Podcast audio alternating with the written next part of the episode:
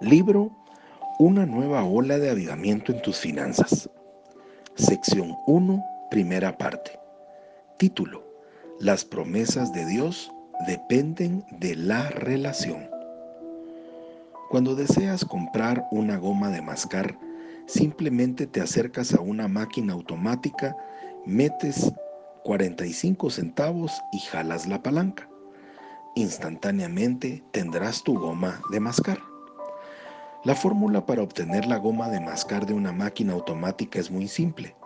Si colocas centavos en una ranura y jalas la palanca apropiada, entonces tendrás tu goma de mascar.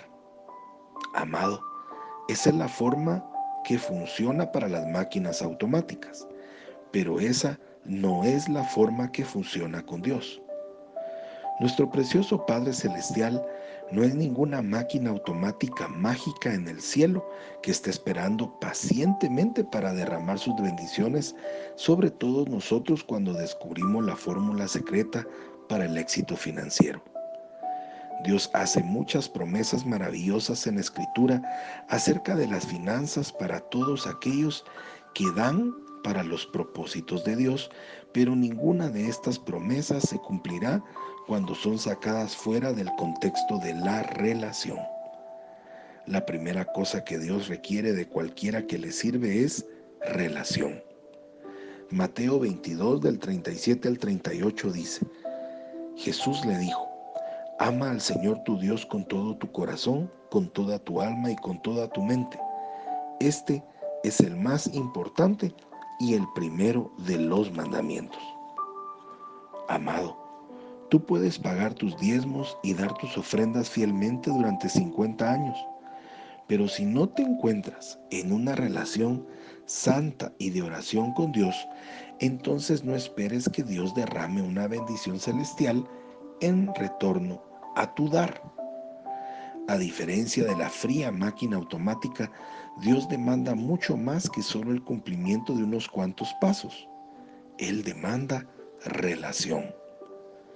Lucas 8:15 dice, pero la semilla que cayó en buena tierra son las personas que con corazón bueno y dispuesto escuchan y hacen caso del mensaje y permaneciendo firmes dan una buena cosecha. Dar sin una relación con Dios no producirá abundantes frutos financieros en tus finanzas. Esta declaración es tan vital para tu conocimiento que deseo repetirlo nuevamente. Dar sin una relación con Dios no producirá abundantes frutos financieros en tus finanzas. Aun cuando sigas todas las famosas fórmulas pregonadas por los predicadores de prosperidad, aun cuando diezmes y des ofrendas generosas, eso no es suficiente.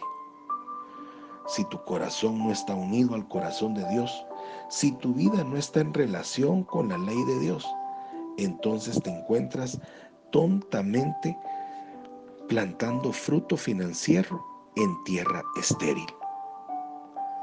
Lucas 9:26 dice, pues si alguno se avergüenza de mí y de mi mensaje, también el Hijo del Hombre se avergonzará de él cuando venga con su gloria y con la gloria de su Padre y de los santos ángeles. Dios ve a tu corazón. Ninguna simple fórmula bíblica del dar dará como resultado prosperidad a menos que tu corazón sea puro. Mateo 5, 23 y 24 dice, Así que si al llevar tu ofrenda al altar te acuerdas de que tu hermano tiene algo contra ti, deja tu ofrenda allí mismo delante del altar y ve primero a ponerte en paz con tu hermano. Entonces podrás volver al altar y presentar tu ofrenda. Fíjate en la prioridad. Primero, pon en orden tu vida y entonces regresa y dale al Padre. Aquí hay otro concepto errado. El ser un cristiano rico debe significar que Dios está favoreciendo tu vida. Eso no es completamente cierto.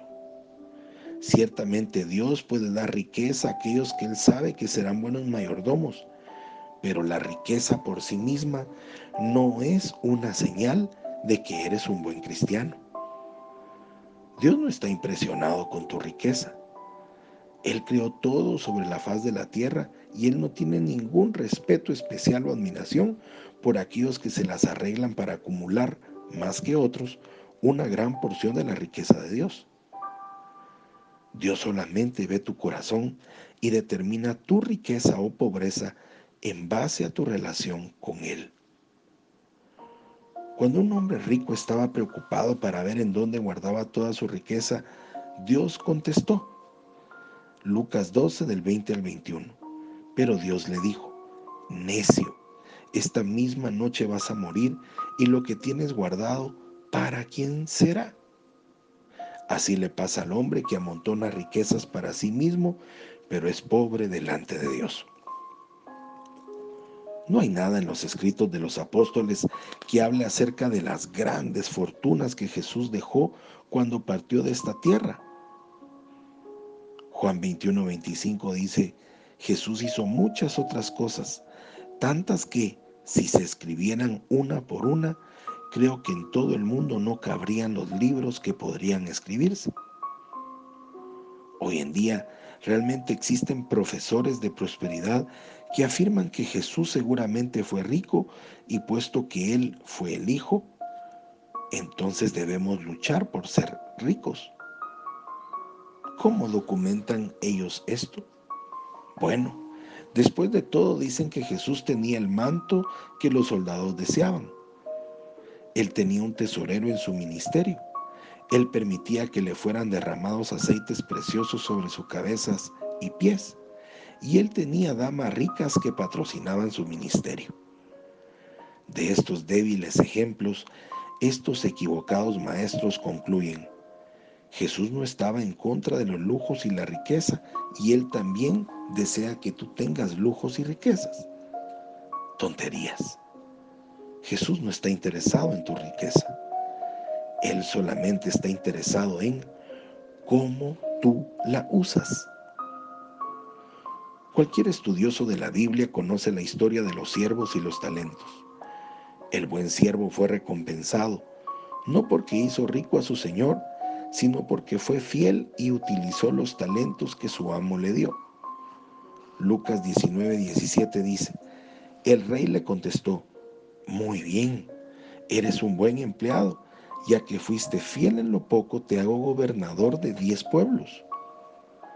Cuando Jesús, sentado delante del arca de la ofrenda, miraba cómo el pueblo echaba el dinero en el arca, según Marcos 12, 41, él vio a una viuda pobre que echaba sus dos blancas.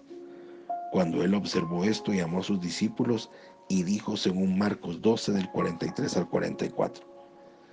Entonces Jesús llamó a sus discípulos y les dijo, les aseguro que esta viuda pobre ha dado más que todos los otros que echan dinero en los cofres, pues todos dan de lo que les sobra, pero ella en su pobreza ha dado todo lo que tenía para vivir.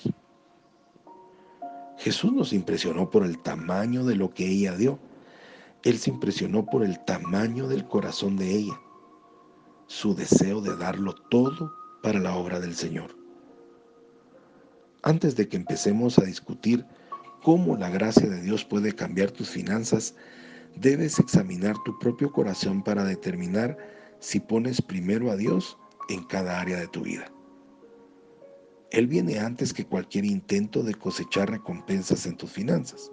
Él viene antes que cualquier trabajo o pasatiempo. Él viene antes que el partido de fútbol de domingo en la tarde o la última edición de la revista Time. En mi propia vida, Él tuvo que venir antes que mi próspero negocio de leche. Dios debe ser primero en tu vida y a partir de esa relación, todas las cosas fluirán. Éxodo 20, del 2 al 3. Yo soy el Señor tu Dios, que te sacó de Egipto donde eras esclavo. No tengas otros dioses aparte de mí.